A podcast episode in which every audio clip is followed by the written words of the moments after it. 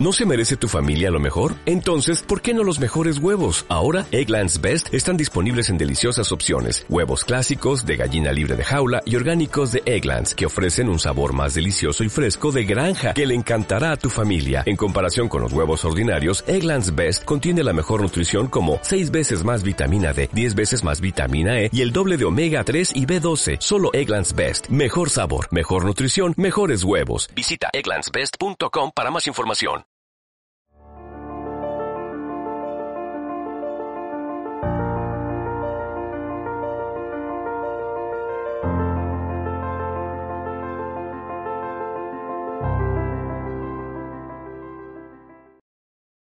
Muy buenas noches. El día de hoy vamos a reflexionar sobre lo que vimos la semana pasada. La semana pasada estudiamos el capítulo 16 de Levítico y comenté que nos íbamos a enfocar en leer el contenido del capítulo para entender lo que implicaba el día de la expiación y luego ir a la carta a los hebreos y entender lo que nos dice acerca de Jesús con respecto al día de la expiación. Es decir, aprovechando que tenemos el conocimiento fresco sobre el día de la expiación según la ley de Moisés, entender cómo esto apuntaba a Cristo. Y el autor de la carta a los hebreos lo dice con mucha claridad. Entonces, vamos a repasar brevemente la serie de pasos que tenía que hacer el sumo sacerdote para lograr el perdón de todos los israelitas, incluyendo el mismo. Vimos que el día del... Eh, el día de la expiación es llamado por los judíos Yom Kippur, y esta vez sí consulté cuándo lo celebran y lo van a celebrar desde la tarde del martes 4 de octubre hasta la tarde del miércoles 5 de octubre. Según Levítico, debía realizarse el mes eh, séptimo, el día 10, y debería de ser algo anual, ¿verdad? El objetivo de hoy es analizar esa información con lo que dice la carta a los hebreos. Entonces, Primero, para repasar el proceso que se tenía que seguir, en total tenía que presentar varias ofrendas, un ovillo, dos carneros y dos machos cabrillos. Ese era el total de ofrendas que tenía que presentar y el orden del ritual o de los pasos del ritual era el siguiente. Número uno, el sumo sacerdote debía bañarse y ponerse las vestiduras sacerdotales, las, las vestiduras internas, ¿verdad? Las que tenía en común con los sacerdotes. Prácticamente quedaba vestido de puro lino blanco. Número dos, ofrecer el novillo por él y su familia, y en su familia están considerados todos los sacerdotes. Número tres, llevar la sangre del novillo al lugar santísimo y rociar el arca con la sangre. Número cuatro, tomar los dos machos cabríos y echar suertes para determinar cuál será ofrecido a Dios y cuál será llevado al desierto. Número cinco, sacrificar el macho cabrío elegido para Dios y llevar la sangre de este animal al lugar santísimo para rociar de nuevo el arca. 6. Salir de la tienda de, la, tienda de reunión y untar, la, la sangre del novillo y la del macho cabrío sobre los cuernos del altar de bronce. 7. Antes de soltar el macho cabrío al desierto, debía poner sus manos sobre la cabeza del animal y confesar los pecados de todos los israelitas para liberarlo. Y por último, número 8, debía bañarse de nuevo y ponerse todas las vestiduras sacerdotales y ofrecer el último carnero como holocausto. Especifica anualmente debe de hacerse esto el día 10 del mes séptimo y ese día sería considerado día de reposo y de ayuno para todos. Y la única persona que podía hacer este ritual era el sumo sacerdote.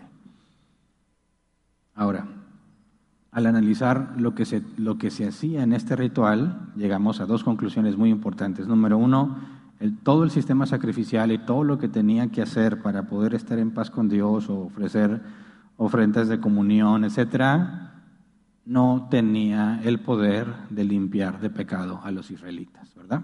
Por más sacrificios que hicieran, los israelitas seguían teniendo el mismo problema del pecado. Por eso ellos no podían presentarse ante Dios, no podían ver a Dios, sin importar cuántos sacrificios hicieran, quedaban siempre excluidos de la presencia de Dios, porque si no, la justicia de Dios los aniquilaría. Y número dos, el sumo sacerdote es igual de pecador que todos los israelitas, ¿verdad? A pesar de ser el sumo sacerdote, tenía que ofrecer sacrificios por él mismo. De manera que el sumo sacerdote tenía el mismo problema que el resto de los israelitas. Ahora, con esta información sabemos y recordemos que el sumo sacerdote representa a Dios ante los israelitas y representa a los israelitas ante Dios, ¿verdad? Si el sumo sacerdote cumplía con todo el sistema sacrificial y se presentaba eh, sin mancha, por así decirlo, Dios consideraba a todos los israelitas según la posición o el estatus del sumo sacerdote. Si el sumo sacerdote se presentaba con defecto, moriría, como murieron los hijos de Aarón, ¿verdad? Y no se podía lograr el perdón para los israelitas. Así que tal cual el sacerdote, así son los israelitas. Son representados por él. Esto es importante porque en la carta a los hebreos se habla sobre este tema. Empecemos en Hebreos capítulo 9, versículo 1 al 5. El autor eh, comunica, enseña, explica cómo es que hay una relación directa entre el día de la expiación y lo que Jesús hizo. Y lo voy a nombrar, bueno, lo voy a citar, no en el orden de los capítulos en los que está, sino en el orden de la secuencia que vimos que se hacía en el día de la expiación para tratar de darle mejor sentido. Hebreos 9, 1 al 5 se nos describe lo que era el santuario. Dice, ahora bien, el primer pacto tenía sus normas para el culto y un santuario terrenal. En efecto, se habilitó un tabernáculo de tal modo que en su primera parte, llamada el lugar santo, estaba el candelabro, la mesa y los panes consagrados. Tras la segunda cortina estaba la parte llamada el lugar santísimo, el cual tenía el altar de oro para el incienso y el arca del pacto, toda recubierta de oro. Dentro del arca había una urna de oro que contenía el maná, la vara de Aarón que había retoñado y las tablas del pacto. Encima del arca estaban los querubines de la gloria que cubrían con su sombra el lugar de la expiación, pero ahora no se puede hablar de esto en detalle. Entonces nos digo, en el momento en que se escribe la carta a los hebreos, se está dando un contexto de todo lo que estaba en el tabernáculo para entender cómo esto tiene que ver con Jesús. Luego leemos del 6 al 10. Así dispuestas todas estas cosas, los sacerdotes entran continuamente en la primera parte del tabernáculo para celebrar el culto, pero en la segunda parte entra únicamente el sumo sacerdote y solo una vez al año, provisto siempre de sangre que ofrece por sí mismo y por los pecados de ignorancia cometidos por el pueblo. Con esto el Espíritu Santo da a entender que mientras siga en pie el primer tabernáculo, aún no se habrá revelado el camino que conduce al lugar santísimo. Esto nos ilustra hoy en día que las ofrendas y los sacrificios que ahí se ofrecen no tienen poder alguno para perfeccionar la conciencia de los que celebran ese culto. No se trata más que de reglas externas relacionadas con alimentos, bebidas y diversas ceremonias de purificación válidas solo hasta el tiempo señalado para reformarlo todo. Entonces nos dice, todo lo que estaba ahí es un asunto externo, ¿verdad? No te cambia. No hay ningún poder, ninguna habilidad que recibas por medio de hacer estos rituales. No, no puede limpiarte de pecado en realidad. Simplemente, dice, son cosas externas, de alimentos, bebidas y diversas, que serían válidas hasta el tiempo señalado para reformarlo todo. Nos está adelantando lo que nos va a mostrar más adelante. Dios instituyó todas esas reglas y mientras todas esas reglas estuvieran vigentes, no había otro camino para estar en paz con Dios. Por eso dice el versículo 8, con esto el Espíritu Santo da a entender que mientras sigue en pie el primer tabernáculo, aún no se habrá revelado el camino que conduce al lugar santísimo. Entonces, mientras estuviera el tabernáculo terrenal vigente, esa es la única forma en la que se podía estar en paz con Dios pero en ningún momento cambiaba a la persona todo el sistema sacrificial y los rituales. Pero nos adelanta que se reformaría todo y luego nos da la evidencia. Eh, luego vamos a Hebreos 10, 1 al 9. Porque Dios instituyó todas estas cosas si las iba a reformar? Porque apuntaban a lo que sucedería. Hebreos 10, 1 al 9 dice, la ley es solo una sombra de los bienes venideros y no la presencia misma de estas realidades. Por eso nunca puede, mediante los mismos sacrificios que se ofrecen sin cesar año tras año, hacer perfectos a los que adoran. De otra manera, ¿no habrían dejado ya de hacerse sacrificios? Pues los que rinden culto, purificados de una vez por todas, ya no se habrían sentido culpables de pecado.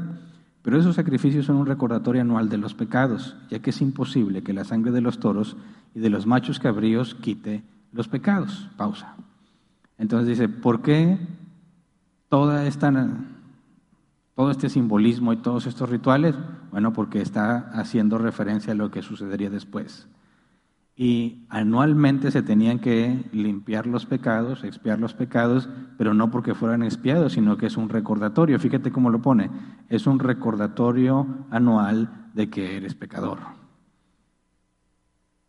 No, fíjate cómo nos ilustra el Levítico, ¿verdad? Hace expiación de pecado. Y nosotros pensaríamos, ah, así Dios le quita el pecado a la gente. Pero dice el autor de la carta de los Hebreos, no, nunca les quitó el pecado, por eso siempre se tienen que hacer, año tras año. Así que en ninguna manera quitaba el pecado de la gente, sino que les recuerda a la gente los pecadores que son. Y que no importa que hagan con todo, o sea, que hagan todo lo que la ley pide, su condición de pecador no cambia. Así que cuando leímos que es un, es un día no de celebración, sino de humillación, ¿verdad? De presentarse ante Dios eh, reconociendo que eres pecador, esa era la esencia. Acuérdate, año tras año, a pesar de que cumplas con la ley, nadie la cumplía a pie de la letra, ¿verdad? Pero a pesar de que cumplas con la ley, sigues siendo un pecador. Regresamos, versículo 5. Por eso, dice, al entrar en el mundo, Cristo dijo, a ti no te complacen sacrificios ni ofrendas. En su lugar me preparaste un cuerpo. No te agradaron ni holocaustos ni sacrificios por el pecado. Por eso dije, aquí me tienes, como el libro dice de mí, he venido, oh Dios, a hacer tu voluntad. Versículo 8. Primero dijo, sacrificios y ofrendas, holocaustos y expiaciones no te complacen ni fueron de tu agrado, a pesar de que la ley exigía que se ofrecieran.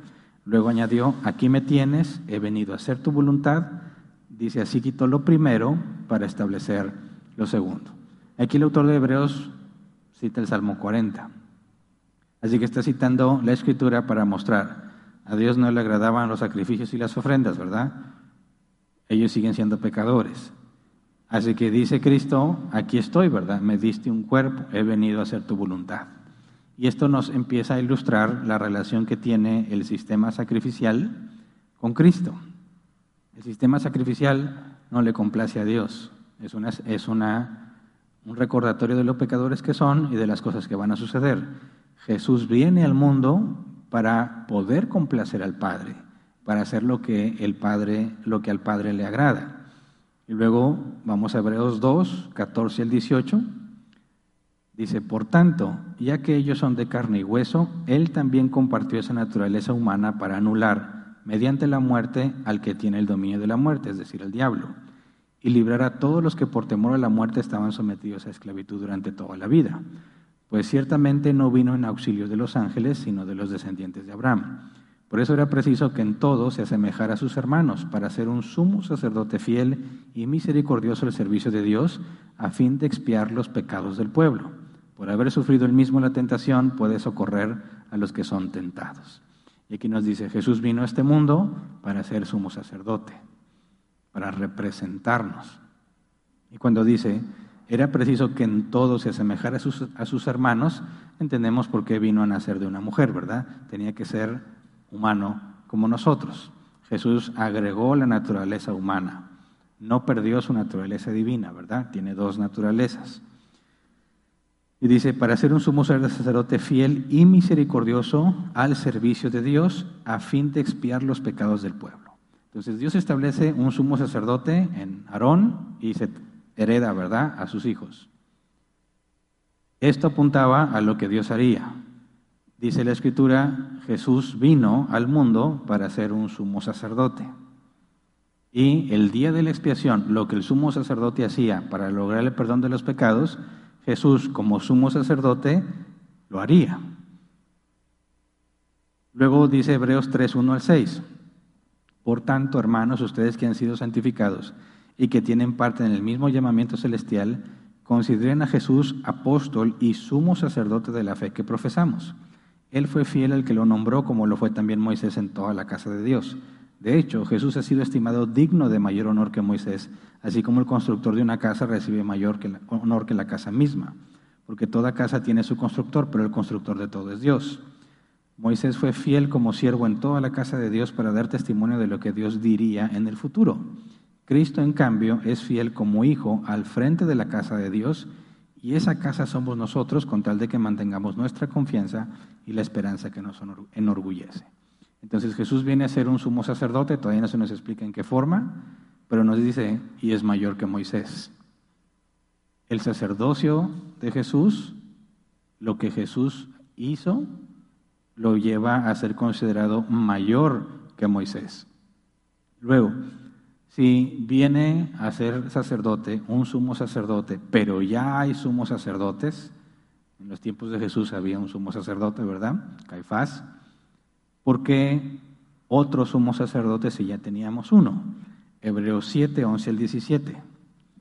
Dice, si hubiera sido posible alcanzar la perfección mediante el sacerdocio levítico, pues bajo este se le dio la ley al pueblo, ¿qué necesidad había de que más adelante surgiera otro sacerdote según el orden de Melquisedec y no según el de Aarón? Pausa. Aquí no se especifica, y no voy a entrar en detalle en Melquisedec, ya lo estudiamos en otros temas. Jesús es sacerdote no porque es descendiente de Aarón, ¿verdad? Porque él desciende de Judá, pero es sacerdote según el orden de Melquisedec. Y aquí se nos explica por qué el autor de la carta a los hebreos concluye que Jesús es sacerdote según el orden de Melquisedec. Entonces, si ya tenían los israelitas un sacerdocio según Aarón, ¿por qué Dios haría un sacerdocio que no tiene nada que ver con Aarón? Dice el versículo 12, porque cuando cambia el sacerdocio, también tiene que cambiarse la ley. En efecto, Jesús, de quien se dicen esas cosas, era de otra tribu, de la cual nadie se ha dedicado al servicio del altar. Es evidente que nuestro Señor procedía de la tribu de Judá, respecto a la cual nada dijo Moisés con relación al sacerdocio. Y lo que hemos dicho resulta aún más evidente si, a semejanza de Melquisedec, surge otro sacerdote, porque ha llegado a hacerlo no conforme a un requisito legal respecto al linaje humano, sino conforme al poder de una vida indestructible. Pues de él se da testimonio, tú eres sacerdote para siempre, según el orden de Melquisedec. Aquí, cuando dice, tú eres sacerdote para siempre, según el orden de Melquisedec, está citando el Salmo 110. Ahora, ¿por qué Melquisedec? Porque Melquisedec se nos dice que era rey y sacerdote de Salem, ¿verdad? Es a quien Abraham dio el diezmo del botín de lo que tomó cuando fue a rescatar a su sobrino Lot, ¿verdad? No se dice nada sobre Melquisedec, no sabemos cómo terminó siendo sumo sacerdote. Lo que sabemos es que ya había un sumo sacerdote mucho antes de que Aarón naciera, ¿verdad? Entonces, cuando Dios establece a Aarón como sumo sacerdote, nos deja ver la escritura, ya había un sumo sacerdote antes que no tiene nada que ver con Aarón. Entonces, cuando nos dice que Jesús viene a ser sumo sacerdote, lo que aclara es según Melquisedec y no según Aarón. Porque el Salmo 110, cuando estaba el, el sacerdocio de Aarón, habla de que alguien se haría sacerdote según el orden de Melquisedec. Y en aquel entonces era un misterio, porque Dios pondría a alguien como sacerdote según Melquisedec, del cual no hay ninguna referencia de cómo llegó a ser sumo sacerdote, porque no habla de un sumo sacerdote según Aarón, como los que ya estaban establecidos. Leamos el Salmo 110 completo, son siete versículos.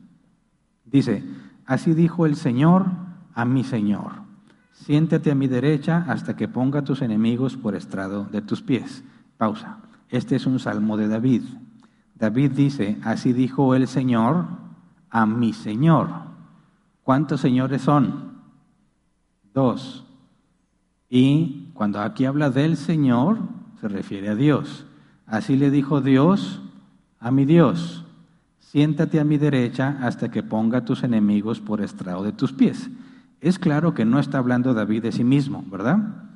Porque David le está diciendo Señor a dos seres. Dijo el Señor a mi Señor. Otra cosa, no puede ser un hijo de David, porque si fuese hijo de David, David no le diría Señor a su hijo, ¿verdad? Entonces, ¿quién es este Señor que va a ser sentado a la derecha del Señor hasta que ponga a sus enemigos por estrado de sus pies? Versículo 2 dice, que el Señor extienda desde Sion el poder de tu cetro. Domina tú en medio de tus enemigos. Tus tropas estarán dispuestas el día de la batalla, ordenadas en santa majestad. De las entrañas de la aurora recibirás el rocío de tu juventud. El Señor ha jurado y no cambiará de parecer, tú eres sacerdote para siempre, según el orden de Melquisedec. Pausa. Además de ser rey, porque dice, siéntate a mi diestra, y se le extiende el, cetro del trono, o sea que este señor, hay dos señores, el señor que se sienta a la diestra es rey y también sacerdote. Melquisedec era rey y sacerdote. Entonces, este nuevo rey y sacerdote que David dice, Dios le da el reino y le establece un sacerdocio, no tiene nada que ver con Aarón, sino que es del mismo tipo que Melquisedec. Versículo 5. El Señor está a tu mano derecha, aplastará a los reyes en el día de su ira, juzgará a las naciones y amontonará cadáveres, aplastará cabezas en toda la tierra, beberá de un arroyo junto al camino y por tanto cobrará nuevas fuerzas. Entonces lo que está diciendo el autor de la carta a los hebreos, hay uno que va a ser rey, que va a ser sacerdote y que David lo reconoce como mayor a él y se refiere a él como si fuera Dios. Pero al mismo tiempo no es el mismo Dios porque Dios le dijo a Dios que se sentara a su diestra. Entonces está hablando que este personaje es rey y es sacerdote y no tiene nada que ver con el sacerdocio de Aarón. Y lo que nos dice, si Dios está en este momento profetizando que traería un nuevo sacerdocio, eso implica que la ley sería terminada.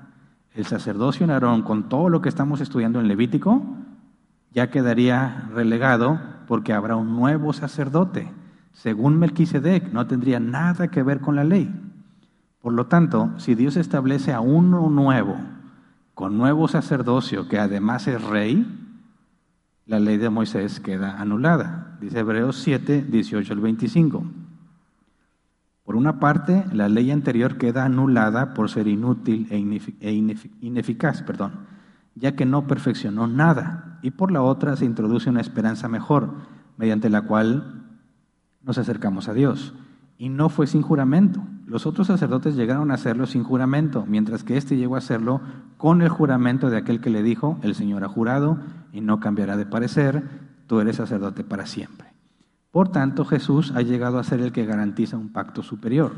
Ahora bien, como aquellos sacerdotes la muerte les impedía seguir ejerciendo sus funciones, ha habido muchos de ellos, pero como Jesús permanece para siempre, su sacerdocio, es imperecedero. Por eso también puede salvar por completo a los que por medio de él se acercan a Dios, ya que vive siempre para interceder por ellos. Entonces, ahorita regresamos a eso de que eh, puede salvar por completo a los que confían en él o los que se acercan por medio de él a Dios. El punto es, la ley de Moisés quedaría abolida por completo vendría un nuevo sacerdocio, por lo tanto, un nuevo esquema, un nuevo pacto. Todo lo que hemos estado estudiando en Levítico era el pacto por obras que se estableció, ¿verdad? Y todo el pueblo juró que lo cumpliría. Cuando Dios profetiza que vendrá otro y que recibirá un reino eterno, imperecedero, dice entonces, se profetizó, no morirá. Es rey, es sacerdote y David lo reconoce como Dios, pero al mismo tiempo no es Dios. Luego, Hebreos 8, 7 al 13. Efectivamente, si ese primer pacto hubiera sido perfecto, no habría lugar para un segundo pacto. Pero Dios, reprochándole sus defectos, dijo, vienen días, dice el Señor, en que haré un nuevo pacto con la casa de Israel y con la casa de Judá. No será un pacto como el que hice con sus antepasados el día en que los tomé de la mano y los saqué de Egipto, ya que ellos no permanecieron fieles a mi pacto y yo los abandoné, dice el Señor. Este es el pacto que después de aquel tiempo haré con la casa de Israel, dice el Señor. Pondré mis leyes en su mente y las escribiré en su corazón. Yo seré su Dios y ellos serán mi pueblo. Ya no tendrá nadie que enseñar a su prójimo, ni dirá nadie a su hermano, conoce al Señor, porque todos, desde el más pequeño hasta el más grande, me conocerán. Yo les perdonaré sus iniquidades y nunca más me acordaré de sus pecados. Al llamar nuevo a ese pacto, ha declarado obsoleto el anterior y lo que se vuelve obsoleto y envejece ya está por desaparecer. Y aquí el autor cita Jeremías capítulo 1. Entonces nos dice, queda obsoleta la ley de Moisés, viene un nuevo pacto, lo deduces por lo que dice el Salmo 110, pero luego cita la escritura donde Dios mismo dice, haré un nuevo pacto. Y ese pacto no va a ser como el de Moisés. Dice específicamente, perdonaré sus iniquidades y nunca más me acordaré de sus pecados. Nunca más me acordaré de sus pecados. Por lo tanto, no tendrías que tener un sistema sacrificial en el que constantemente pides perdón por tus pecados, porque en ese nuevo pacto te perdona por completo y jamás se acordará de tus pecados.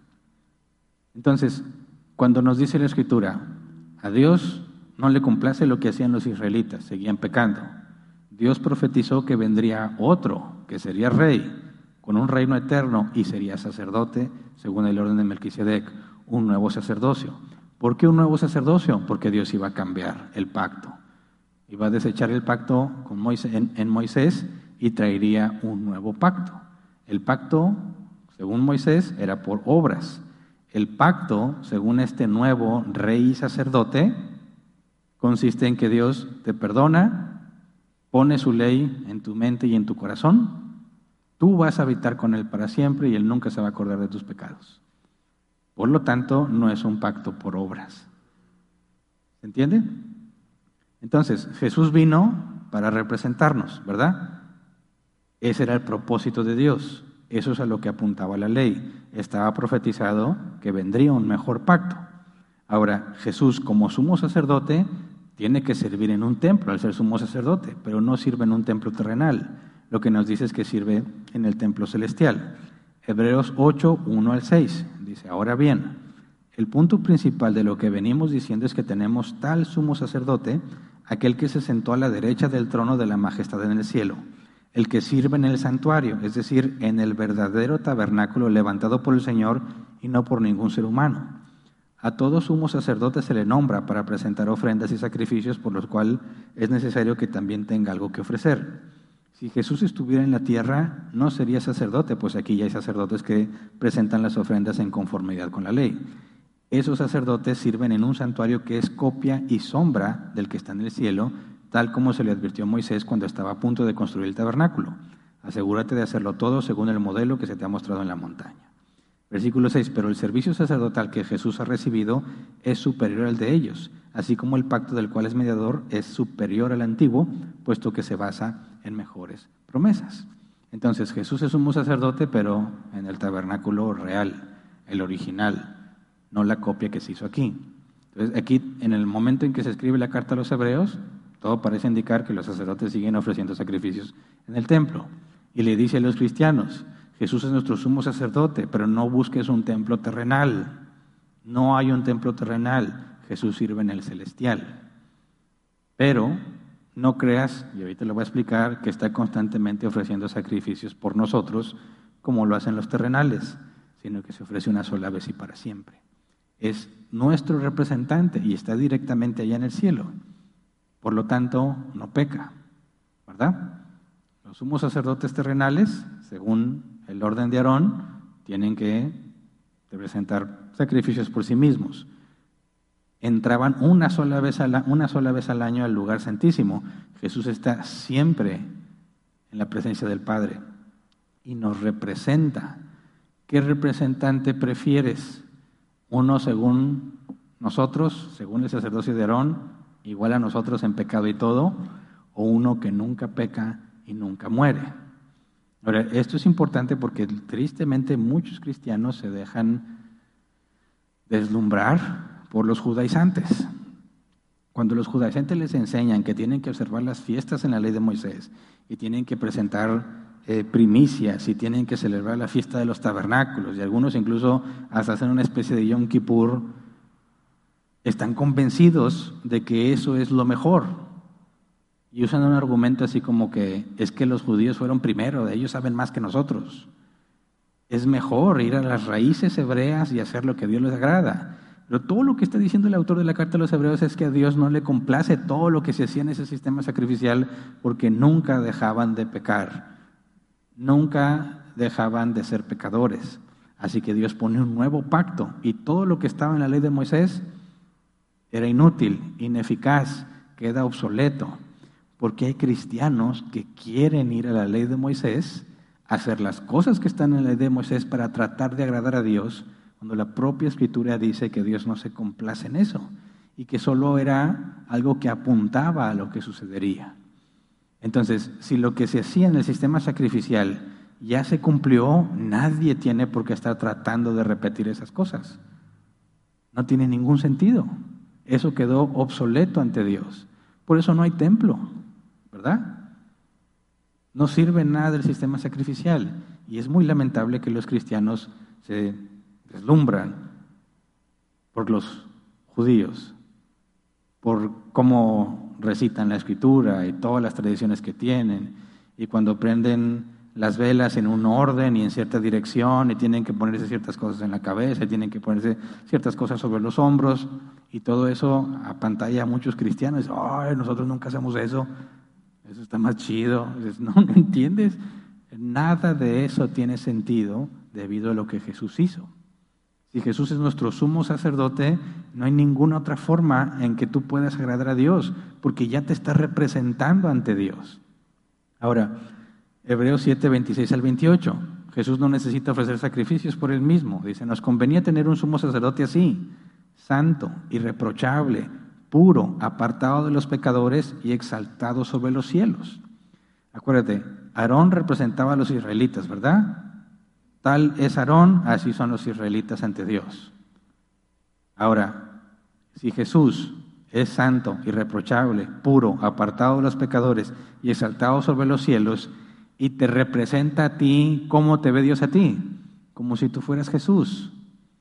De manera que Dios se complace en nosotros, pero no por lo que yo hago, sino por quien me representa. ¿Se entiende? Versículo 27, a diferencia de los otros sumos sacerdotes, él no tiene que ofrecer sacrificios día tras día, primero por sus propios pecados y luego por los del pueblo, porque él ofreció el sacrificio una sola vez y para siempre cuando se ofreció a sí mismo. De hecho, la ley designa como sumos sacerdotes a hombres débiles, pero el juramento posterior a la ley designa al Hijo, quien ha sido hecho perfecto para siempre. Fíjate, posterior a la ley, ¿verdad? Salmo 110 cuando dice que Dios jura que será sumo sacerdote según el orden de Melquisedec, ¿verdad? Para siempre, fue después de la ley. La ley ya estaba condenada, ¿verdad? Jesús se ofreció una sola vez. Y dice Hebreos 9, 11 al 14, en el día de la expiación encontramos elementos si Jesús es nuestro sumo sacerdote, el sumo sacerdote tenía que ofrecer un sacrificio por sí mismo y con esa sangre entrar al lugar santísimo, ¿verdad? Y luego salía. De los dos machos cabríos se elegía cuál se iba a sacrificar para Dios, se sacrificaba y con esa sangre tenía que entrar otra vez al lugar santísimo. ¿Por qué dos veces? El primer sacrificio era por sí mismo, ¿verdad? Y se presentaba ante Dios. Luego salía mataba al macho cabrío elegido por suerte y ese sacrificio era por los israelitas. Lo que nos dice aquí, eh, Hebreos 9, 11 al 14, Cristo, por el contrario, al presentarse como sumo sacerdote de los bienes definitivos en el tabernáculo más excelente y perfecto, no hecho por manos humanas, es decir, que no es de esta creación, entró una sola vez y para siempre en lugar santísimo no lo hizo con sangre de machos cabríos y becerros, sino con su propia sangre, logrando así un rescate eterno. La sangre de machos cabríos y de toros y las cenizas de una novilla rociada sobre las personas impuras las santifican de modo que quedan limpias por fuera. Si esto es así, ¿cuánto más la sangre de Cristo, quien por medio del Espíritu Eterno se ofreció sin mancha a Dios, purificará nuestra conciencia de las obras que conducen a la muerte, a fin de que sirvamos al Dios viviente? ¿Y qué nos dice esto? Fíjate, si Jesús es el sumo sacerdote y en lugar de hacerle como Aarón, matar un animal, entrar con la sangre del animal, matar otro animal y entrar con la sangre de ese animal para poder lograr el perdón, dice Jesús entró con su propia sangre. Entonces, si pensamos en el sistema que Dios ordena para el día de la expiación, ¿dónde ves a Jesús? Bueno, Jesús es el sumo sacerdote, ¿verdad? Lo que Aarón haría, lo que, lo que Aarón hacía, está representando lo que Jesús haría. Y luego, el primer animal que mató y el segundo animal que mató, uno por sí mismo y otro por el pueblo, ¿a qué apuntaban esos animales? A Jesús mismo. Jesús también está representado en el novillo que ofreció Aarón por sí mismo y en el macho cabrío que ofreció por el pueblo. Tanto el novillo como el macho cabrío apuntaban a Cristo. ¿verdad? Porque es la sangre que presenta el sumo sacerdote es la sangre de los dos animales y cuando Cristo entra con su propia sangre, Jesús tomó el papel de esos dos animales también. Pero, ¿qué pasa con el otro macho cabrío, el que era entregado al desierto? tendrá una relación con Cristo, también identificaba o apuntaba a lo que Cristo haría. Fíjate, dice Hebreos 13, 10 al 14. Nosotros tenemos un altar del cual no tienen derecho a comer los que ofician en el tabernáculo, porque el sumo sacerdote introduce la sangre de los animales en el lugar santísimo como sacrificio por el pecado, pero los cuerpos de esos animales se queman fuera del campamento. Por eso también Jesús, para santificar al pueblo, mediante su propia sangre, sufrió fuera de la puerta de la ciudad. Por lo tanto, salgamos a su encuentro fuera del campamento, llevando la deshonra que él llevó pues aquí no tenemos una ciudad permanente, sino que buscamos la ciudad venidera. Entonces, el que era entregado al desierto, que tenía que sacarlo, y que supuestamente era entregado a Satanás y a sus demonios, ¿qué tenía que ver con Cristo? Eso fue lo que le pasó a Cristo cuando fue entregado a los romanos y lo llevaron a crucificar fuera del campamento y ahí en todo el camino fue torturado, fue avergonzado, fue maltratado y murió lo que se esperaba que sucediera con el macho cabrío que era arrojado al desierto y con los holocaustos que, bueno, con los otros sacrificios cuyos restos se quemaban fuera del campamento. Entonces, los dos machos cabríos apuntaban a Jesús, al que muere y al que sería torturado por los demonios fuera del campamento. Los sacrificios que se quemaban, el resto de ellos que se quemaba fuera, también representaba a Jesús porque moriría fuera. El sumo sacerdote también representaba a Jesús porque Jesús vendría como sumo sacerdote. Entonces, todo el sistema del día de la expiación, cada uno de los elementos estaba apuntando a Jesús. Y esto es muy importante porque por muchos años yo decía, a ver, ¿cuál de todos los corderos es Jesús? ¿El novillo? ¿El primer macho cabrío?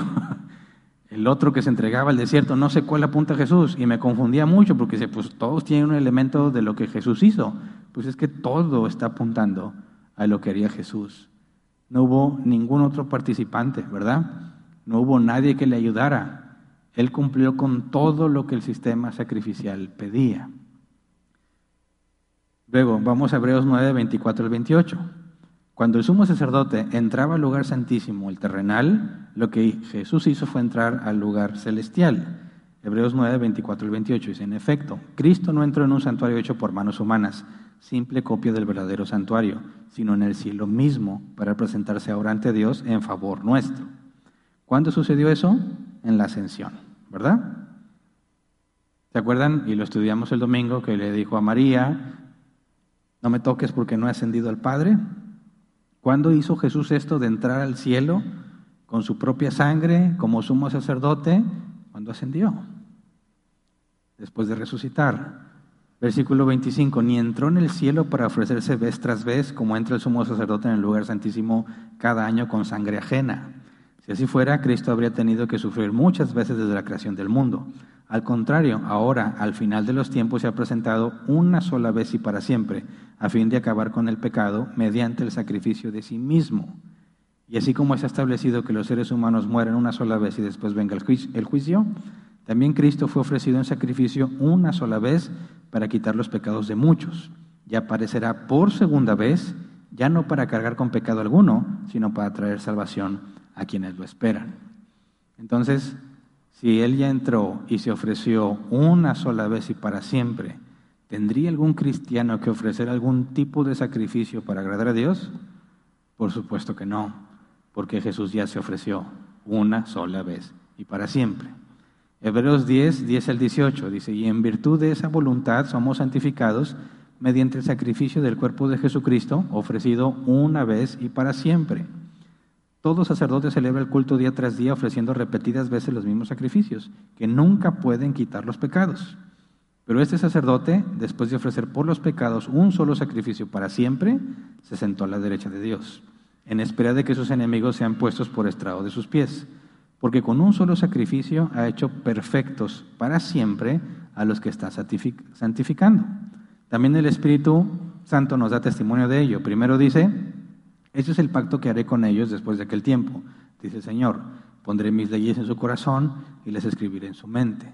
Después añade, y nunca más me acordaré de sus pecados y maldades. Y cuando estos han sido perdonados, ya no hace falta otro sacrificio por el pecado. Ahora, esta es la consecuencia de que si Jesús se ofreció una sola vez y para siempre, eso implica que ya no hay ningún pecado tuyo que requiera ser perdonado. Todos tus pecados, aun los que no has cometido, ya han sido perdonados. Y si dice, versículo 14, con un solo sacrificio hecho perfectos para siempre a los que está santificando, fíjate, se ofreció una sola vez, ¿verdad? Y se ofreció antes de que tú y yo viviéramos. Pero si éramos elegidos para salvación, estamos incluidos en los beneficiarios, ¿verdad? Y Jesús ya se ofreció una sola vez y dice, ha hecho perfectos para siempre a los que está santificando. Y se había profetizado que en el nuevo pacto diría, nunca más me acordaré de sus pecados y maldades. Entonces, ¿cómo es posible que hay cristianos que piensan que la salvación se pierde? ¿Se entiende el problema? Si Jesús se ofreció una sola vez y con esa sola vez fuiste hecho perfecto para siempre, y Dios nunca más se acordará de tus pecados, pero piensas que la salvación la puedes perder, haces a Dios mentiroso. ¿Verdad? Porque si la salvación se pierde, no todos tus pecados fueron perdonados. No fuiste hecho perfecto para siempre. Si la salvación se pierde, piensan, pues era perfecto temporalmente, ¿verdad? y luego Dios me desechó. No puede ser porque dice que fue para siempre, hecho perfecto para siempre, y nunca más se acordará de tus pecados y maldades. De manera que si tú naciste de nuevo, fuiste hecho perfecto para siempre, y Dios nunca se va a acordar de tus pecados. Si consideras que la salvación se pierde, haces a Dios mentiroso. ¿Entiende? Hebreos 4, 14 al 16. Por lo tanto, ya que en Jesús, el Hijo de Dios, tenemos un gran sumo sacerdote que ha atravesado los cielos, aferrémonos a la fe que profesamos, porque no tenemos un sumo sacerdote incapaz de compadecerse de nuestras debilidades, sino uno que ha sido tentado en todo de la misma manera que nosotros, aunque sin pecado. Así que acerquémonos confiadamente al trono de la gracia para recibir misericordia y hallar la gracia que nos ayude en el momento que más la necesitemos. Si Jesús es nuestro sumo sacerdote, no tengo ningún impedimento para poder estar delante de Él. Pero ¿cómo es que puedo estar delante de Él en el sentido de que yo puedo relacionarme con Dios porque el propio Espíritu Santo está en mí, ¿verdad? Dios está en mí. Cuando yo digo que estoy delante de Él no es porque me fui al cielo, ¿verdad? El Espíritu Santo habita en mí. ¿Cómo puede habitar en mí si peco? Por quien me representa porque ya pagó por todas mis deudas. Por eso en el Nuevo Testamento dice, somos unos en Cristo. Estamos en Cristo y Cristo está en nosotros. Cuando Dios nos ve, se complace de nosotros, pero no porque nosotros seamos buenos, sino porque estamos en Cristo. Él nos representa. Si el Padre nos ve en el sentido como nosotros entendemos la vista, nos vería perfectos, sin mancha. ¿Por qué? Porque no nos vería a nosotros, sino a Cristo en nosotros. Entonces, según la ley de Moisés, es imposible que puedas complacer a Dios. No podrías estar ante Él ni un instante porque serías consumido por su ira. Pero si estás en el nuevo pacto, Él mora en ti. Ya no existe un templo terrenal, nosotros somos el templo. Ahora, ¿por qué razón querrías ir a la ley de Moisés? Para tratar de agradar a Dios. ¿Por qué razón querrías ganarte el favor de Dios llevando primicias? ¿Cómo, ¿Cómo crees que te vas a ganar el favor de Dios si tú estás en Cristo y ya te ha dado todas las cosas? ¿Cómo puede ser que Dios te rechace si tú estás en Cristo y estás representado por Él? ¿Cómo podría Dios decirte, sabes que Hernán, ya me fastidiaste? Estoy hasta acá de todos tus pecados, ya no quiero nada contigo. Si él mismo profetizó que la justicia que él nos dio, que nos dio es para siempre. Que nunca nadie nos arrebatará de su mano. Es imposible que la salvación se pierda por lo que hizo nuestro gran sumo sacerdote. Entonces, cuando estudiamos Levítico y vemos todas las leyes que Dios está dando, y luego vemos lo que Jesús hizo, entendemos, ya no hay razón alguna para hacer lo que se tenía que hacer en Levítico. Eso apuntaba a lo que Dios haría en el futuro y ya lo hizo. Y puesto que ya lo hizo, el pacto ese quedó anulado y estamos en un nuevo pacto que no nos demanda ninguna primicia, ninguna fiesta de los tabernáculos, ninguna presentación de nada. no tenemos el yugo de la ley de Moisés sobre nosotros. Es sorprendente cómo los cristianos son maravillados por el judaísmo. El punto es que los que se maravillan del judaísmo, se oye feo, pero es la verdad, son cristianos ignorantes, que no han comprendido quién es Jesús y lo que ha hecho por nosotros. Y a veces con muy buenas intenciones de agradar a Dios van y toman cosas del Antiguo Testamento para tratar de, por medio de su propia justicia, poder reclamar bendiciones a Dios cuando es totalmente absurdo si tú perteneces al nuevo pacto. Así que cuando pensamos, ¿por qué puedo decirle a Dios que me perdone y me perdona? ¿Por qué puedo pedirle a Dios que tenga misericordia de mí y va a tener misericordia de mí? ¿Por qué Dios me va a perdonar en el sentido de que yo le digo, Señor, ayúdame porque te estoy traicionando? Cada que peco me rebelo contra ti. Ten piedad y misericordia de mí. Y Él lo va a hacer. ¿Por qué? Por lo que Jesús ya hizo. No hay nada en ti, absolutamente nada en ti y en mí que agrade a Dios. Se agrada de nosotros porque estamos en su Hijo. ¿Se entiende?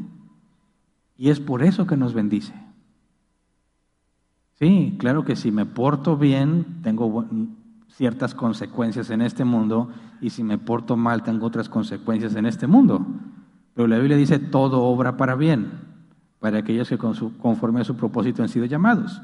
Entonces, si yo digo, oye, me estoy portando mal y me empieza a ir mal, no es porque Dios se está complaciendo menos de mí me empieza a castigar. Porque aún esas cosas que parecen malas, las mandó para mi bien. Y no porque me las merezca, sino por lo que Jesús ya hizo. Y luego, cuando estoy haciendo las cosas bien y me va bien, digo, gracias Dios porque ya me las merecía, ¿verdad? porque le eché muchas ganas. Ya me merecía este aumento porque me esforcé. Gracias porque tú eres justo. Oh, es tremenda, tremenda ignorancia, cállate la boca. ¿Cómo que justo? Si todo lo que haces está mal, no haces nada perfecto, si el Padre te bendice es por lo que Jesús ya hizo. Y si decide traerte dificultad, es al mismo tiempo por lo que Jesús ya hizo, porque la Biblia dice que solo disciplina a los que ama. Así que si dices, oye, me está yendo mal, Agradece a Dios porque te está mostrando su amor, porque solo azota al que recibe por hijo. Y te muestra esa misericordia por lo que Jesús ya hizo. ¿Verdad? Entonces no digas, sí, es que tengo que portarme bien para que mi situación cambie. Mira, Pablo se portaba bien y cómo le iba. Y tú piensas que si te portas bien te va a ir bien, estás equivocado de pacto. Porque en la ley de Moisés era, si obedeces, te bendigo. Si desobedeces, te maldigo. Y los cristianos en cierta manera han adoptado eso en la vida cristiana y dicen, Señor, me estoy portando bien, me toca la bendición. ¿Cómo? No se trata de eso en ningún momento. Todo lo que recibimos, a nuestros ojos bueno o a nuestros ojos malo, sigue siendo pura gracia por la obra de Cristo. Y a veces somos tan necios y tan ignorantes que concluimos que se debe a nuestro buen comportamiento o a nuestro mal comportamiento.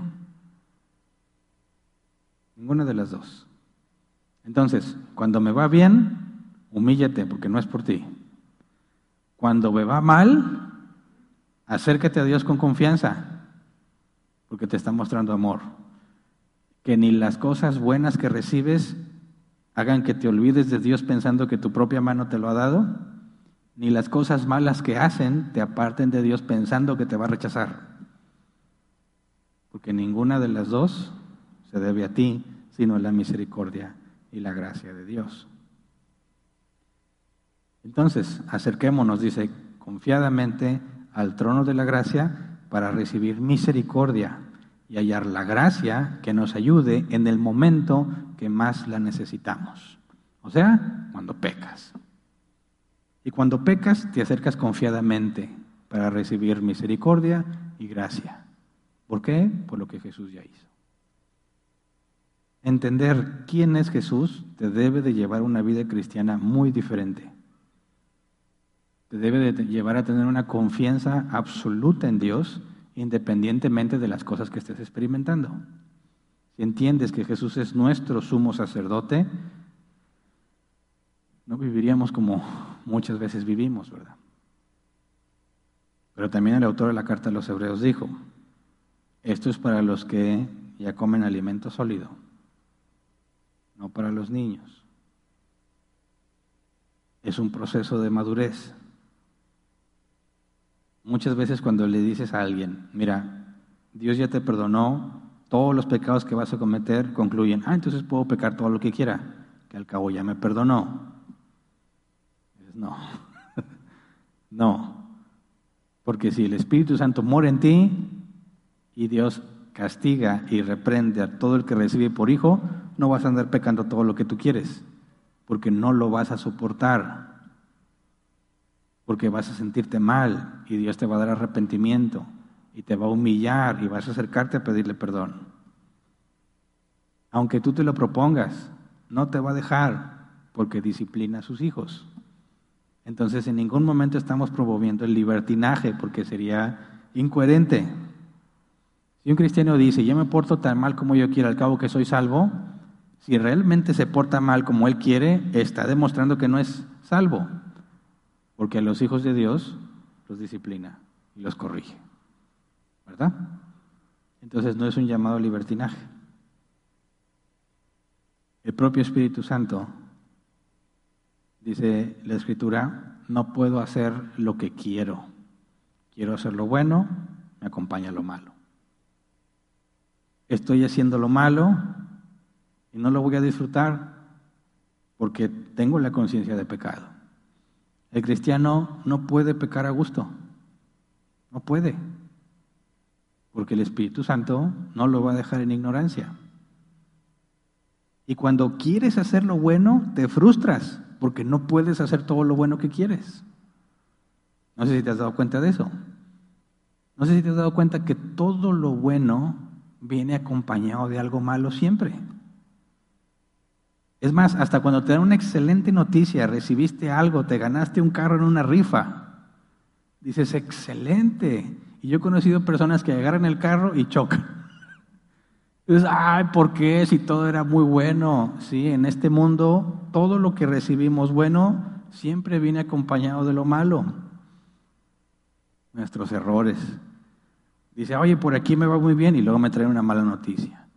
Y cuando quieres hacer lo bueno, te equivocas. Y tenías buenas intenciones y no las hiciste. Siempre que quieres hacer lo bueno, te das cuenta, me acompaña lo malo. Y cuando dices, basta, ya no quiero saber nada, voy a hacer lo malo, no estás en paz. Sabes que estás mal. Te sientes culpable, tu conciencia te acusa. Y si tienes hermanos bíblicos, te reprenden. De manera que tampoco puedes pecar a gusto. Y entonces te das cuenta, soy un esclavo, soy un esclavo. Pero esta esclavitud es la que me hace libre del pecado. Esta esclavitud es la que muestra que no soy del mundo, porque Dios no me entrega mis propios deseos. Y cuando quiero hacer lo bueno y no puedo, anhelo el mundo, el mundo venidero, el día en que seré libre ya no habrá más llanto, no habrá más tristeza, no habrá más dolor, no habrá más pecado. Cada que tengo algo bueno acompañado de lo malo, me hace anhelar el mundo venidero. Cada que me propongo hacer lo malo y Dios no me deja, o me siento mal, o me siento culpable, o recibo reprensión, me hace acordarme de que necesito a mi Salvador que necesito que me limpie y que necesito que me restaure y que me dé arrepentimiento. Una o la otra siempre te lleva a Dios. Por eso en este mundo no esperes la felicidad absoluta. No existe la felicidad absoluta en esta vida. Esa vendrá en el mundo venidero. Aquí estamos para ser cada vez más como Cristo.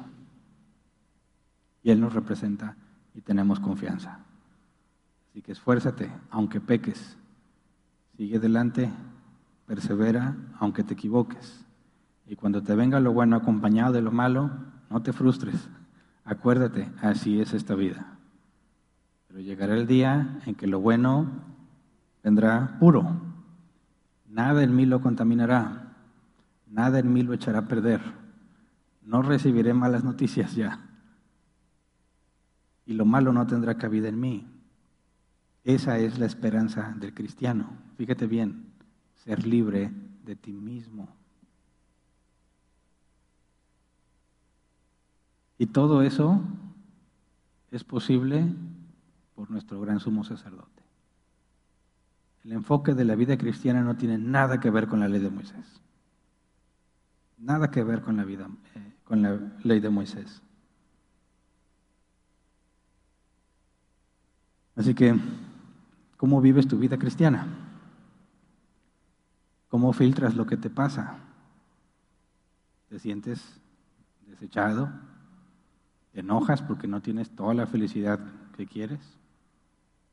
Acuérdate de dónde estás y cuál es el propósito, el mundo en el que vivimos y la esperanza que tenemos por medio de Jesús. Las cosas cobran sentido. No necesariamente te sientes más feliz, pero aprendes a tener contentamiento, gozo. El gozo no es felicidad, el gozo es conciencia conciencia de la gracia recibida. Y perseveras porque Dios te lo permite. Entender quién es Jesús nos debe cambiar la manera en la que vivimos y la manera en que procesamos nuestra realidad. Así que, aunque vamos a seguir leyendo sobre las leyes del Levítico, debe quedar claro, nada de eso aplica para nosotros. Todo con lo que tiene que ver con la pureza, la impureza, lo que nos contamina, nada de eso aplica para nosotros. Nada de eso te hace mejor persona. Nosotros obedecemos no para tener bendiciones, obedecemos por gratitud. Nos esforzamos porque Dios sea glorificado por lo que Él ya ha hecho con nosotros, no porque quiero recibir algo mejor. Ya nos dio todo lo mejor que pudiéramos recibir. Todo lo que hacemos es por gratitud y lo que hacemos es para Él. Y si a Él de repente le place conceder algo que tú deseabas, qué alegría. Y si no, no lo necesitas. No pones tu vista en la recompensa en este mundo. No pones tu vista en la situación que tienes en este mundo. Pones tu vista donde está Jesús, la diestra del Padre, tu representante, que ya pagó toda tu deuda. Y que aquí es cuestión de esperar, perseverar, soportar. Y un día o se acaban nuestros días o Jesús viene, ¿verdad? Pero mientras tanto hay que ser mayordomos fieles. Jesús está a la diestra, ¿verdad? Solo falta que venga. Y nadie sabe cuándo va a venir. No, pues todavía no se ve el anticristo. la profecía nunca va a ser interpretada correctamente hasta que se cumple. Así que no te confíes. Tenemos que vivir como si Jesús fuese a venir hoy como si Jesús fuese a venir hoy. Y si no vino hoy, bueno, mañana, como si Jesús fuese a venir mañana. Y así cada día. Así que vamos a ponernos de pie y vamos a orar.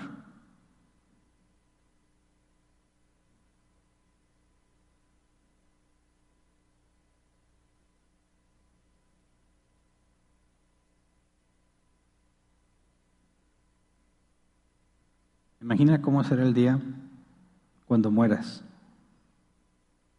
No sé si te has puesto a pensar. Muchas veces la gente piensa en morir si le da miedo. O se angustia pensando en los que va a dejar. Pero el cristiano debe de tener esto en mente. El día que mueras, vas a ver a tu Salvador. El día que mueras, se acabó tus días. Cumpliste la meta. Dios tiene control de todos los que se quedan. pero tú vas a ir a ver a tu Señor. ¿Qué esperas ver? ¿Qué se sentirá saber que estás al borde de la muerte? ¿Miedo o alegría? ¿Te da miedo morirte? tampoco seas suicida, ¿verdad? ¿Te da miedo morir? No debería. Al contrario, morir es ganancia. Ese día, créeme, sea mucho o poco el conocimiento bíblico que tengas, va a cobrar sentido. Te vas a dar cuenta de inmediato si traías una doctrina correcta o no, si interpretaste bien algunas cosas o no. ¿Qué te dirá Jesús cuando te vea? ¿Cómo va a ser la reacción de Él? Tu reacción, no sé si te has puesto a pensar. Se supone que eso es lo que más anhelamos, el día en que terminemos la carrera. Pero nos metemos tanto en este mundo, en las metas de este mundo, en los quehaceres de este mundo, que nos olvidamos por completo de cuál es el sentido de la vida. Debemos recordar las verdades espirituales que tendemos a olvidar. No sé si vieron la película de Pablo, cuando él entra al estado intermedio, ¿qué hace?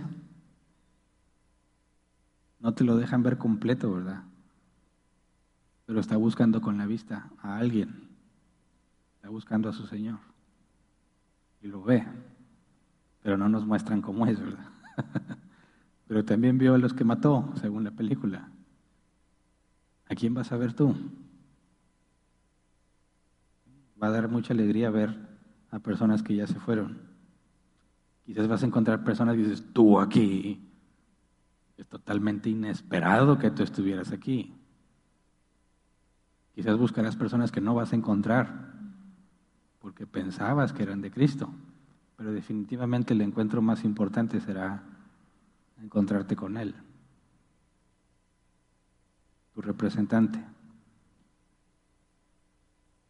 conoce perfectamente y tú lo conoces por lo que has leído. Va a ser un proceso muy interesante y se supone que ahí está la esperanza de todo cristiano. No va a importar qué carro tenías, ni si tenías deudas o no, el tamaño de tu casa, el puesto que ocupaste, si estabas casado o no, ¿Qué tanto ganabas? ¿Te ibas de vacaciones? ¿Conociste el mar? Nada de eso va a importar. Pero todo lo que hiciste por tu Señor, dice la Escritura, te acompaña. Vivamos conscientes de que Él es nuestro Señor y es el Rey y nuestro sumo sacerdote. Para que ese día lo anhelemos de todo corazón sabiendo que Él va a poner fin a todos nuestros problemas, a todo el sufrimiento, a toda la angustia. Pero esas verdades espirituales los cristianos debemos tenerlas frescas en la mente, porque nos envolvemos tanto en las cosas de este mundo que lo olvidamos por completo. Así que vamos a orar, Señor, concédenos, como el apóstol Pablo decía, tener en claro que el morir es ganancia. Tampoco deseamos dejar de vivir, Señor Pablo mostraba este dilema.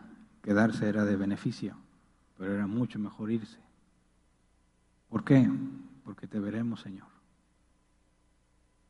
Claro que se terminará el dolor y la angustia, pero principalmente te veremos tal cual eres.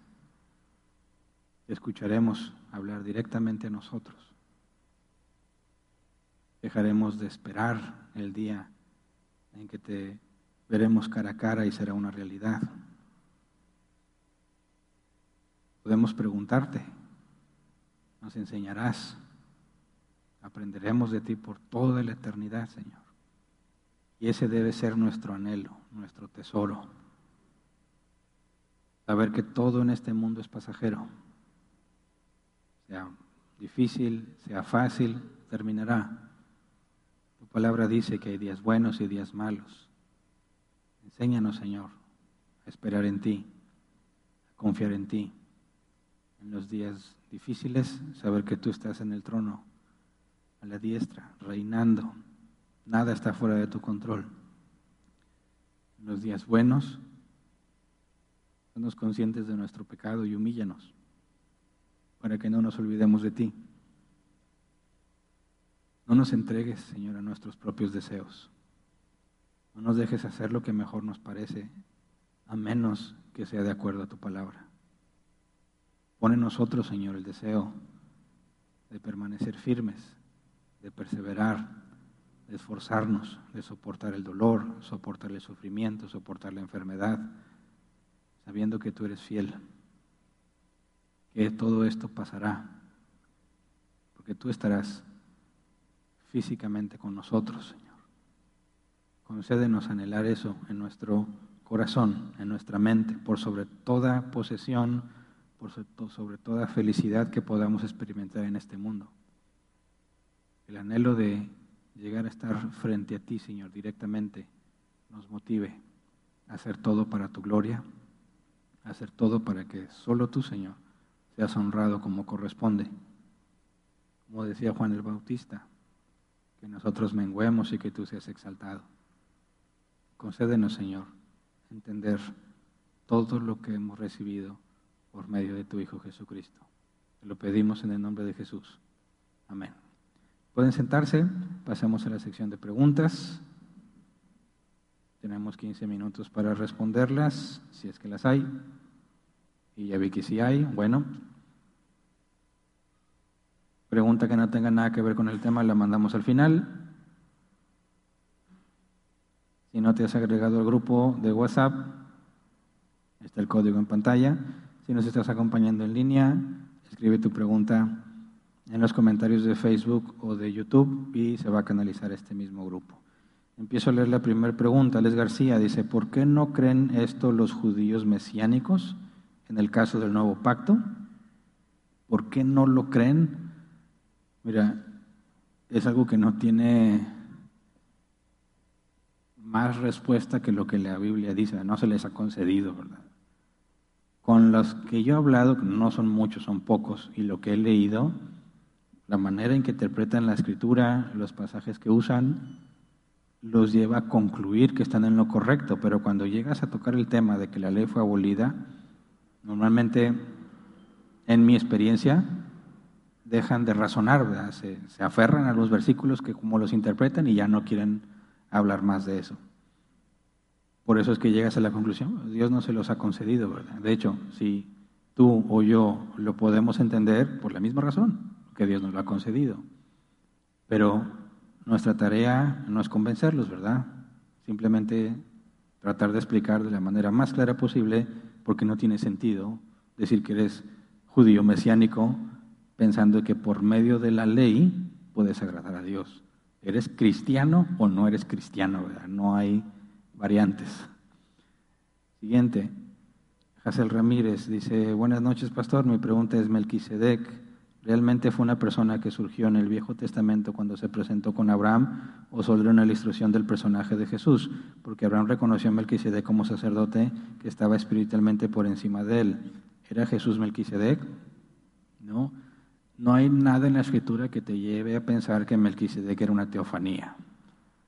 Porque decir que Jesús es sacerdote según el orden de Melquisedec, estarías diciendo que Jesús es sacerdote según su propia orden, ¿verdad? implicaría que no había otro sacerdocio en realidad, nada más había el sacerdocio de Aarón, dado que Melquisedec sería propio Jesús, no era, un, no era un sacerdote humano, lo cual destruye toda la tesis del autor de la carta a los hebreos de decir que puesto que había otro sacerdocio antes de la ley de Moisés y Dios profetizó que lo restablecería, según Melquisedec, en, un, eh, en otro Señor, ¿verdad? Como lo dice David, eso implica que necesariamente tenía que ser un sacerdote humano no podría ser Jesús mismo. Entonces, cuando nos dice la Escritura que no tenía genealogía, ni padre, ni madre, es porque no se especifica en la Biblia, ¿verdad? Pero eso no significa que él no sea humano, porque entonces no sería sacerdote. Fíjate lo que leímos. Jesús, para ser nuestro sacerdote, tuvo que ser semejante a nosotros en todo. Si Melquisedec realmente era sacerdote, tenía que ser humano. Por eso no tiene sentido, a la luz de lo que hemos estudiado en la carta de los Hebreos, pensar que Melquisedec era solamente una teofanía.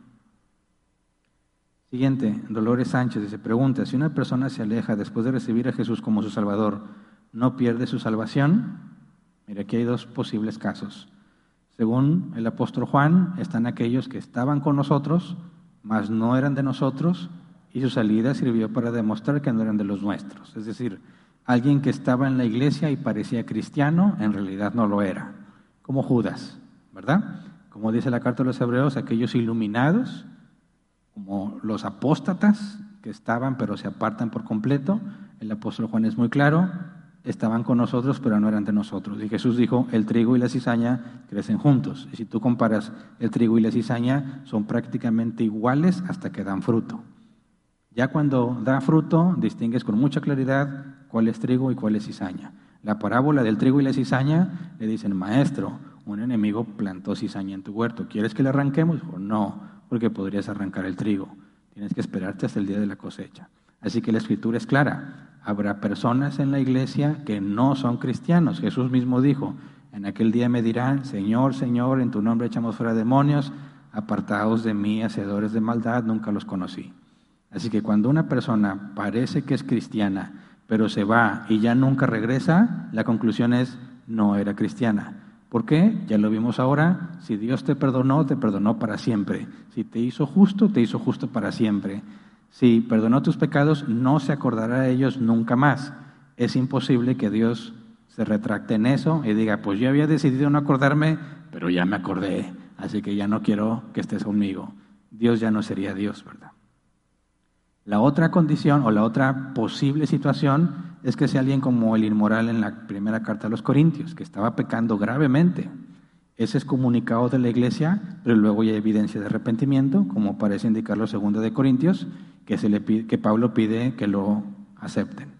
Entonces, si dices, se fue como si fuese un apóstata porque fue expulsado o excomunicado, si estaba en una iglesia bíblica, y después ves que Dios le dio arrepentimiento y dices, bueno, ahí está la muestra de que era un hijo de Dios, ¿verdad? Pero si nunca hubo señal de arrepentimiento, como Judas, que se suicidó y nunca mostró arrepentimiento, concluyes, no era hijo de Dios. Así que en ninguna manera alguien podría perder su salvación. Otra cosa más, Jesús dijo, la voluntad del Padre es que de los que Él me da, no pierda yo ninguno. Si tú fuiste cristiano y Dios te puso en las manos de Cristo y te pierdes, Jesús ya no es Dios. Habrá pecado, porque la voluntad del Padre es que Él no pierda ninguno. Y si Jesús perdió uno, peca al desobedecer al Padre, por lo tanto Jesús ya no es Dios. Y si Jesús ya no es Dios, en, eh, en vano creemos, ¿verdad? Es imposible que la salvación pueda ser pagada o comprada como Jesús lo hizo si Jesús fuese un humano. Siguiente, Hazel Ramírez dice, en el reino milenial o en el cielo habrá templo de donde vamos a estar reunión todos como iglesia, como lo hacemos aquí en la tierra, así como se habla de un nuevo tabernáculo de David. Bueno, si tú lees Apocalipsis al final, se habla de un nuevo templo donde está abierto de día y de noche y la luz de Dios ilumina todas las cosas. Lo que entendemos es que esa es la morada de Dios, ¿verdad? Donde Dios mora. Y todas las naciones se van a poder presentar ahí sí va a haber un lugar específico, como vamos a seguir relacionándonos con Dios en su naturaleza humana glorificada, seguimos delimitados por el espacio, ¿verdad? Y la manera en que nos relacionaremos con Dios por medio de Jesús también es una manera eh, geográficamente localizada, ¿verdad? Entonces se expresa ese lugar como el lugar donde Dios mora, junto con todos los que, todos los que son de Él. Pero el concepto de un templo como el Antiguo Testamento ya no tiene ningún sentido, ¿verdad? Porque moraremos junto con Dios. Siguiente. Otra vez Hazel dice, así como se dice que Jesús fue tentado en todo, entonces hubo la posibilidad de que Jesús fuese tentado en la sexual, porque no lo mencionan las escrituras literalmente si fue tentado en la sexual. No lo dice literalmente, pero sí dice que en todo es en todo, pero se especifica, pero sin pecado.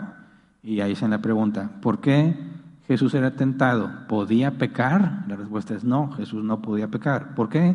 Porque Jesús es Dios. Si Jesús peca, entonces no es Dios, ¿verdad? Porque todo lo que es pecado es opuesto a la naturaleza de Dios. Y si Dios peca, estaría dejando de ser Dios, ¿verdad? Dejaría su naturaleza. Es imposible que Dios deje de ser. Entonces, ¿por qué fue tentado?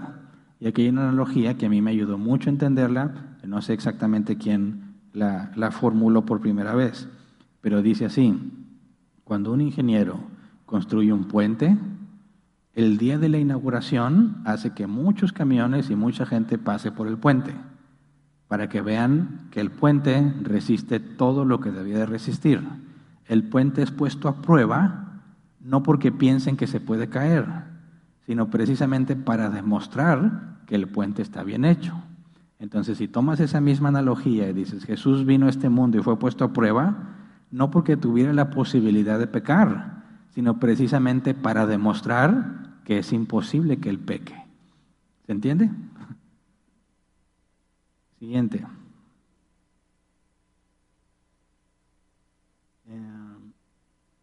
oh, ya se me movió aquí todo. Ah, ya la encontré. Dice otra vez Hazel Ramírez, cuando dice que si pecamos voluntariamente, después de haber recibido el conocimiento de la verdad, ya no queda más sacrificio de los pecados, sino una horrenda expectativa de juicio, el sacrificio de expiación ya no ayudaría más si pecan voluntariamente. No, mira, Siempre que pecas lo haces voluntariamente, ¿verdad? Digo, puede ser que cometamos errores en ignorancia, pero siempre que en lo que tú sabes que pecas, siempre has pecado voluntariamente, ¿verdad? Entonces cuando dice, si pecas voluntariamente, no queda más que una reina expectativa de juicio, y tú interpretas que pecar voluntariamente es decir, pues sé que comerme eso no me hace bien, pero se ve tan delicioso que me lo voy a comer, ya pecaste voluntariamente. Entonces ya nada más te queda una, horrenda expectativa de juicio. No. ¿De qué nos está hablando aquí? De los que conociendo la verdad apostatan y se van a vivir como el mundo vive. Una vida constante de pecado y no hay arrepentimiento, no tienen ninguna intención de cambiar su vida, se van al mundo y viven con el, como el mundo y se complacen en lo que el mundo hace. A eso se refiere, no un pecado voluntario, sino la vida constante de pecado voluntario, que pone en evidencia que si no eres disciplinado, no eres hijo. Por eso concluye, no te queda más que una horrenda expectativa de juicio, porque queda en evidencia que la falta de disciplina de Dios en tu vida muestra que no eres su hijo. Así que no tiene esperanza aquel que ha escuchado el Evangelio como quiera se aparta y no le importa, pero no nada más que lo escuchó porque se lo predicaron, sino que estaba en la iglesia, parecía cristiano, hacía cosas que los cristianos hacían y luego se va, ya no es para que lo evangelices o para que le lleves la buena nueva, ¿verdad? La única conclusión a la que llegamos y a la que Jesús nos pide que lleguemos cuando terminas el proceso de expulsión es tenlo por gentil y publicano. Damos por hecho, puesto que no vemos el corazón, damos por hecho, ese no es hijo de Dios. Y esa es la conclusión a la que se llega aquí. Claro que Dios en su soberanía puede darle arrepentimiento, como el inmoral de Corinto, pero es una excepción. La regla que esperamos, según lo que Jesús dijo, es el que apostata no es, no es hijo de Dios. Siguiente. el Ramírez otra vez. Los que murieron como Moisés, Abraham, David y todos los profetas que eran pecadores, que murieron antes que Jesús muriera, ellos automáticamente son salvos por el sacrificio de Jesús, aunque Jesús murió después. Mira, la salvación fue ordenada desde la eternidad, ¿verdad?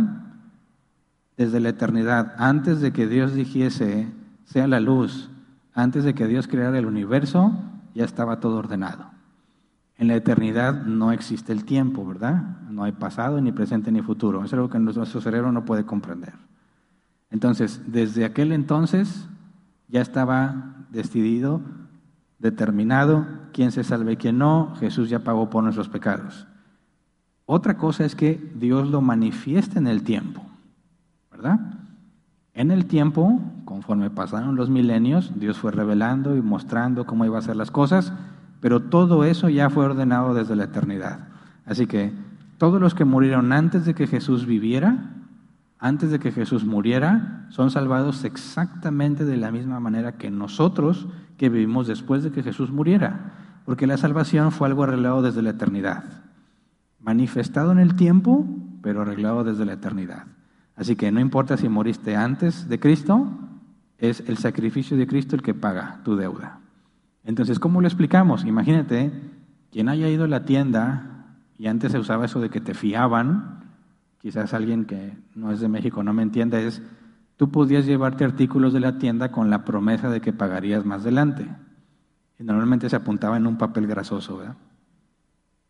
Venía el nombre de tu mamá o de tu papá, y yo sí me mandaban a pedir fiado, y ahí decían la lista. Entonces, antes de que llegara el día de pago, que podía ser por semana o por quincena, ya no teníamos dinero y le decías, ve con la señora y que te lo apunte. Entonces tú ibas y, oye, ¿qué vas a llevar? Unas tortillas. Ahí me lo apunta, dijo mi mamá. La señora le apuntaba. Tú ya estabas disfrutando, te comiste las tortillas, ¿verdad? Pero nadie ha pagado la deuda. Ya cuando llegue, que a veces no llegaba, pero cuando llegaba el día de pago y le pagan a la señora, tu deuda quedó saldada, pero tú ya habías disfrutado de las tortillas, ¿verdad? es como si ya las, ya las hubieras pagado aunque no se había afectado el pago. Ese ejemplo puede ayudarte a entender cómo es que los que murieron antes de Jesús son perdonados porque Dios puso su pecado en una lista, por así decirlo. La deuda está ahí, pero cuando Jesús muere y paga, la deuda se cancela. Oye, ¿cómo pagó los míos si yo ni siquiera había pecado, todavía no vivía? Exactamente de la misma manera. La deuda de Cristo saldó toda la deuda pendiente, perdón, la paga de Cristo saldó la deuda pendiente de los que ya han vivido y la deuda futura de los que vivirían. Siguiente. Kimberly, buenas noches, pastor. ¿Qué hacían los sacerdotes ya estando dentro del lugar santísimo? No podemos complacer a Dios, pero ¿cómo es que somos valiosos para Dios aún sin Cristo? ¿O cómo es realmente? ¿Qué hacían los sacerdotes ya entrando dentro del lugar santísimo? Tendrían que, primero, eh, generar mucho humo de incienso para no ver eh, el propiciatorio, la etapa del, del arca donde se manifestaba Dios, porque si veían a Dios se moría. Entonces el humo del incienso bloqueaba la vista y tenía que rociar con la sangre de su sacrificio, del sumo sacerdote y el sacrificio por el pueblo, tenía que rociar la cubierta del arca. Eso es lo que hacían en el lugar santísimo. Y Dice, no podemos complacer a Dios, ¿cómo es que somos valiosos para Dios? Bueno, que hay una doctrina equivocada. En ningún momento en la Biblia se dice que somos valiosos para Dios. De hecho, la Biblia dice lo opuesto, ¿verdad? De lo más vil y despreciable tomó Dios. O sea, en ningún momento dijo, ah, Hernán es muy valioso, así que lo voy a salvar. No, al revés. Hernán es lo más vil y despreciado. Y dice la escritura, y de eso tomó para glorificarse él. No tomó de lo fuerte, no tomó de lo sabio, sino de lo vil y despreciado, de lo inútil, de lo débil, para que las cosas que Dios haga conmigo sean gloria de Él y no mía. Entonces, el concepto de que nosotros somos valiosos para Dios es opuesto a la escritura. Dios, es más, hasta de los israelitas dice, no había nada en los israelitas, era el pueblo más insignificante, pero Dios los escogió precisamente porque eran el pueblo más insignificante. Entonces, no, no somos valiosos para Dios en ese sentido. Ahora se complace en nosotros porque estamos en Cristo. Es como si en lugar de verme a mí, viera a Cristo en mí y me ama como su Hijo porque estoy en Cristo. Si no, Dice la Escritura, Dios aborrece al impío, está irado contra el impío todos los días de su vida. Así que el concepto de que somos valiosos para Dios es un concepto muy, muy equivocado. Y se acabó el tiempo, ¿verdad? Quedaron ahí dos preguntas pendientes, pero bueno, si Dios lo permite y les interesa, el próximo martes tendremos sesión de preguntas y respuestas. Es todo, despedimos la transmisión, esperamos que nos acompañen también el próximo domingo para estudiar las apariciones, apariciones de Jesús. Estamos estudiando el tema de la, de la, resurrección. Mientras tanto, cuídense, los que somos de acá, ya se vino el frío, disfrutamos el calorón, ¿verdad? Ahora se viene frío, cuidémonos de la garganta porque es bien sospechosa la garganta. Y para los demás, pues bueno, perseveren y si Dios quiere nos vemos la próxima reunión.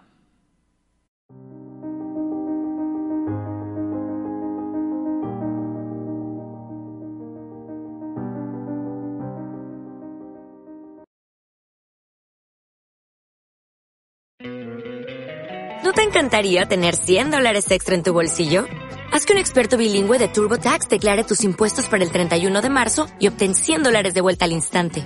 Porque no importa cuáles hayan sido tus logros del año pasado, TurboTax hace que cuenten. Obtén 100 dólares de vuelta y tus impuestos con 100% de precisión. Solo con Intuit TurboTax.